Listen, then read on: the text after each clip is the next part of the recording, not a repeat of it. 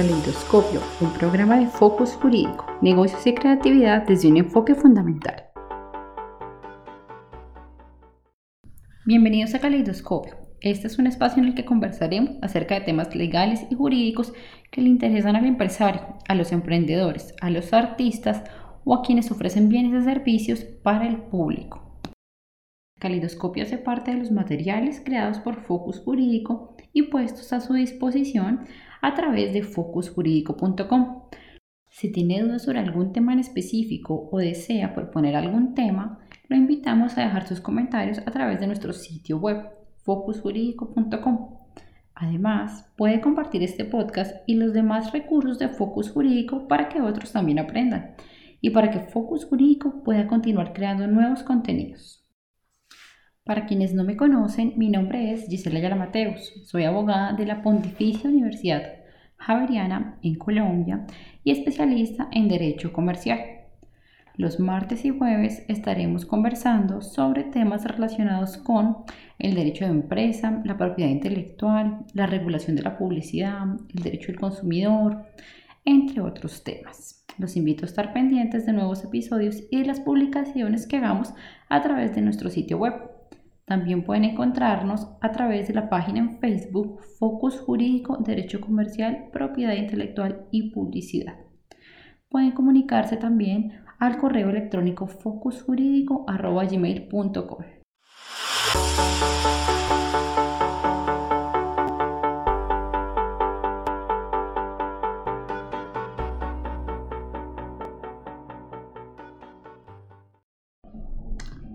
Episodio número 2. El ICBN y la Cámara Colombiana del Libro.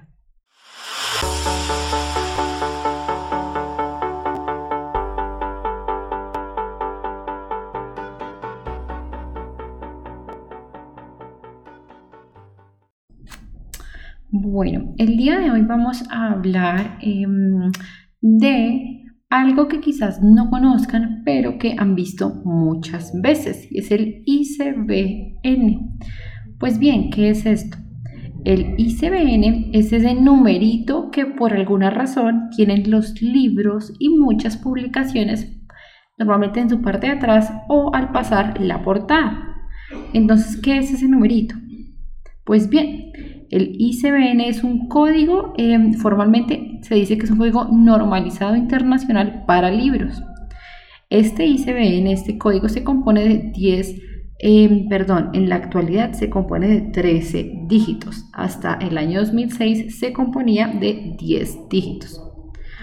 Cada ICBN pues tiene una serie de elementos y es este numerito el que permite identificar a un libro de manera internacional. Eh, entre otros beneficios, se le reconocen al ICBN, pues que es un número de identificación que ha contribuido de alguna forma a disminuir la piratería y a permitirle a los autores y a los editores em, comercializar de una manera más eficiente eh, los libros. Vamos a empezar entonces por lo más básico, de qué se compone ese número. Y aquí les voy a dar un ejemplo. Por ejemplo, el ICBN puede ser algo como esto, 978-95055-02-05. Entonces, ¿qué es todo esto como que suena tan loco, verdad? La primera parte, ese 978, es un elemento fijo. Actualmente se asigna un 978 o un 979 a ese ICBN es el primer eh, número que va a identificar nuestro ICBN.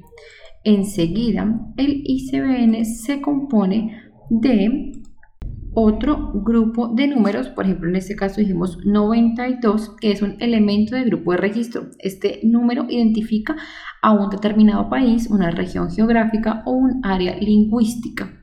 Es decir, que por ejemplo, em, ese número identificará si nuestro libro está en español o en inglés o em, si el libro fue publicado en Colombia o en los Estados Unidos, en Alemania o en cualquier otro país. Enseguida tenemos un número más largo, ¿verdad? Em, compuesto de cinco cifras, que es un elemento del titular.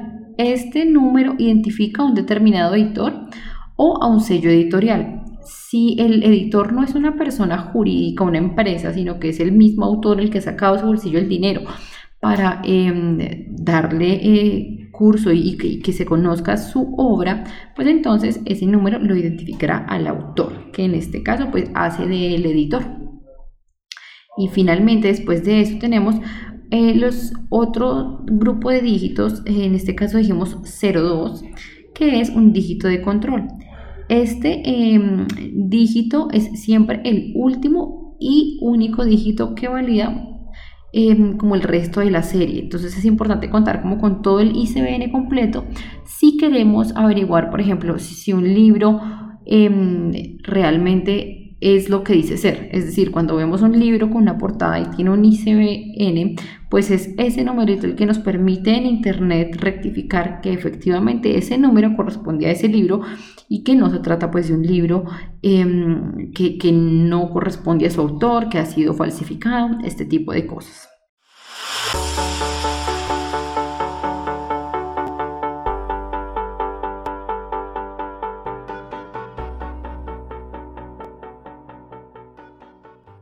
Ahora, ¿para qué sirve este número? ¿Qué utilidad tiene eso? Pues bien, como es un identificador de producto, ¿verdad? De un libro, este es utilizado por editores, libreros, tiendas online y es lo que permite em, que todos conozcamos como en el mismo lenguaje un determinado texto. Entonces se utiliza para registros de ventas, control y protección de los derechos del autor del libro, eh, entre otros. Esa es la idea pues de este número SBN.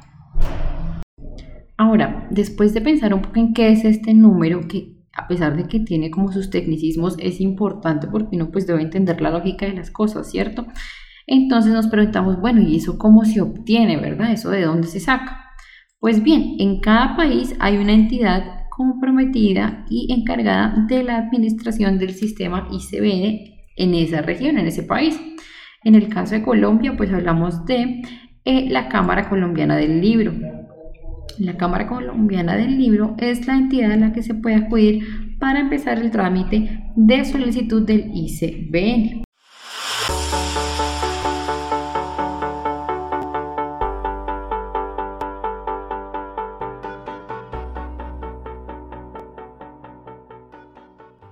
Ahora, no todas las obras eh, pueden ser asignadas con un ICBN.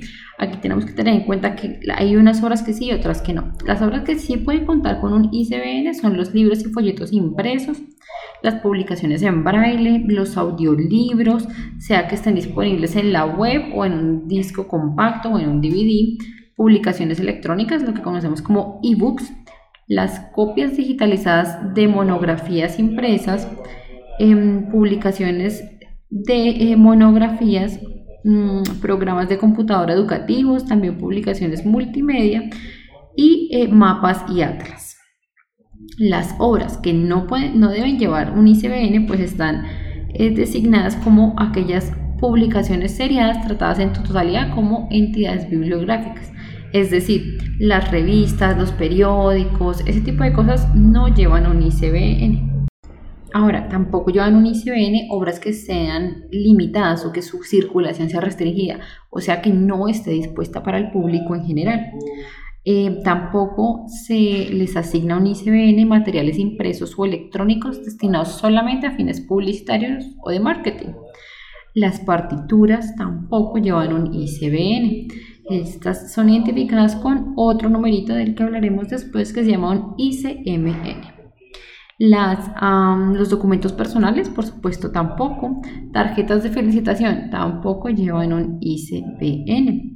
Y eh, tampoco lo que son grabaciones de sonidos musicales, los correos electrónicos o correspondencia electrónica, juegos, pasatiempos, eh, manuales de usuario tampoco llevan un ICBN.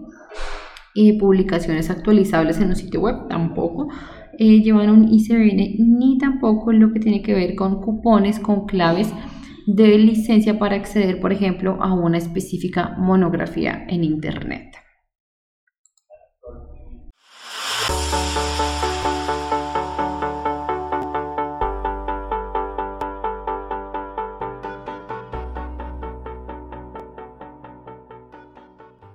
Ahora, después de mirar listo, ¿qué publicaciones vamos a, utilizar para designar un ICBN, un identificador internacional? Pues entonces vamos a mirar quién puede solicitar el ICBN. Como ya lo dijimos antes, tiene que ser un editor y tiene que ser un editor conforme a la definición eh, establecida por la Agencia Nacional del ICBN. Se entiende por editor a una persona jurídica a una empresa o a un particular, porque digo que puede ser el autor del libro, que se haga responsable por la publicación y la producción de una determinada obra. Entonces, como normalmente es el editor, también puede ser una persona natural, un, autor que él mismo asuma el coste y el riesgo financiero pues, de poner en el mercado su libro o su em, publicación. Ahora, ¿qué son estas entidades a las que nos, hemos referido? Pues bien, una es la Cámara Colombiana del Libro, que en la actualidad es la Agencia Colombiana del ICBN, que eh, sus, siglas en inglés significan exactamente International um, Series Book Number, y que eh, es la entidad que cuenta con autorización para otorgar este número para dar a conocer la situación de la cadena de producción y comercialización de un libro, o sea, de dónde, eh, dónde fue publicado por primera vez el libro, quién ha sido su editor, qué ha pasado con la historia del libro. Es una entidad más que tiene una misión de luchar contra la piratería y trabajar por el desarrollo de las industrias editoriales en Colombia.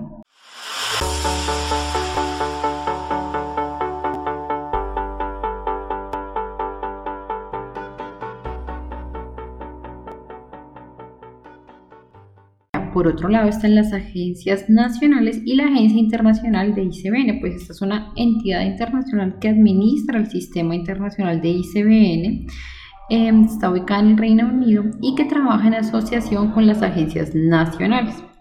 Las agencias nacionales pues son las entidades en cada país que garantizan que el ICBN se asigne correctamente y que por ejemplo un libro no tenga el mismo código. Em, entre otras cosas, las agencias nacionales del ICBN también se encargan de notificar a la agencia internacional pues que se ha asignado un, ICBN, crear, gestionar y mantener los registros de este número, em, corregir los datos em, que haya en relación con un ICBN, recopilar y mantener datos estadísticos y pues por supuesto promocionar y educar y formar en los países a los autores y a los editores y a aquellos profesionados involucrados con la industria editorial en un país.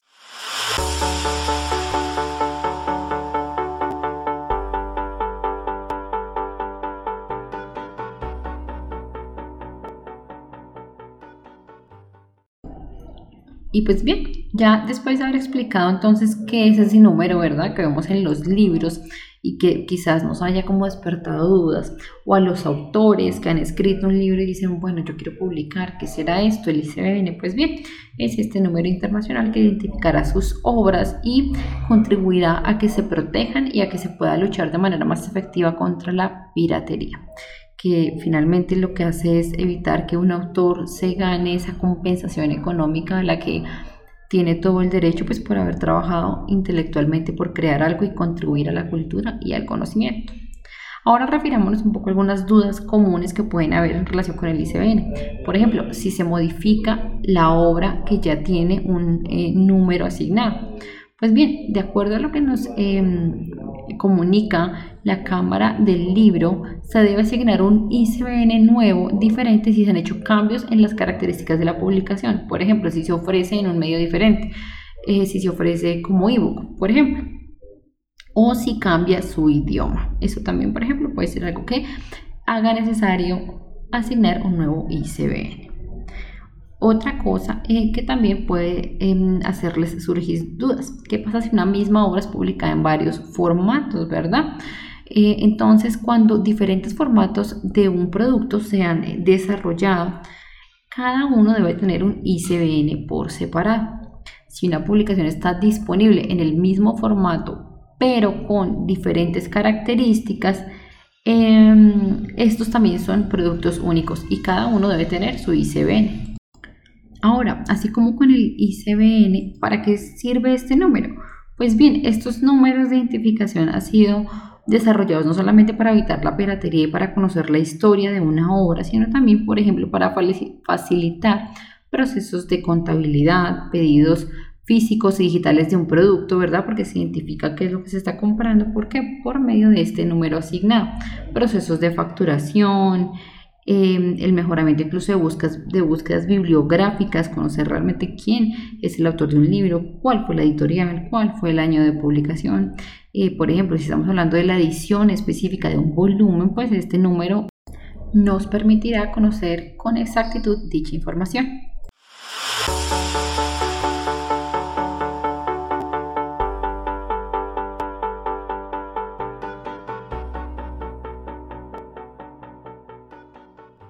Ahora, como ya comentamos antes, existe otro tipo de número asignado, por ejemplo, a las partituras y a las obras musicales, que no es el ICBN, porque ese se refiere a la industria editorial y a los libros.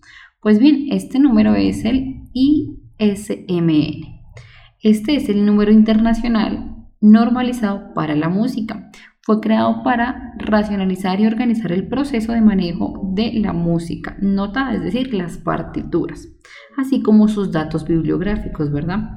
Esta es una herramienta donde quiera que las publicaciones de música sean producidas, distribuidas, vendidas o prestadas. ¿Qué quiere decir esto? Que los autores o los comerciantes de la música em, deberán eh, poder identificar una pieza musical que ha sido notada por medio de una partitura por medio de este número internacional. Y así, pues, em, tener un control sobre las obras sobre las que hay una administración y de nuevo conocer las características de la obra, quién es el autor y su historia. Y bueno, con esto terminamos el episodio de em, el día de hoy, jueves. Nos vemos la próxima semana. Recuerden que si tienen dudas o preguntas, pues las pueden dejar aquí a través de focusjurídico.com o a través de Facebook, Focus Jurídico, Derechos Comercial, Propiedad Intelectual y Contratación Electrónica. Eh, como siempre, también pueden escribirnos a focusjurídico.com y les recuerdo, todas sus ideas, sus preguntas, sus propuestas son bienvenidas. Como ya lo dije en un video, yo hago esto, pero ustedes también lo construyen. Estaré de nuevo con ustedes la próxima semana. Un abrazo y que tengan un feliz fin de semana. Chao, chao.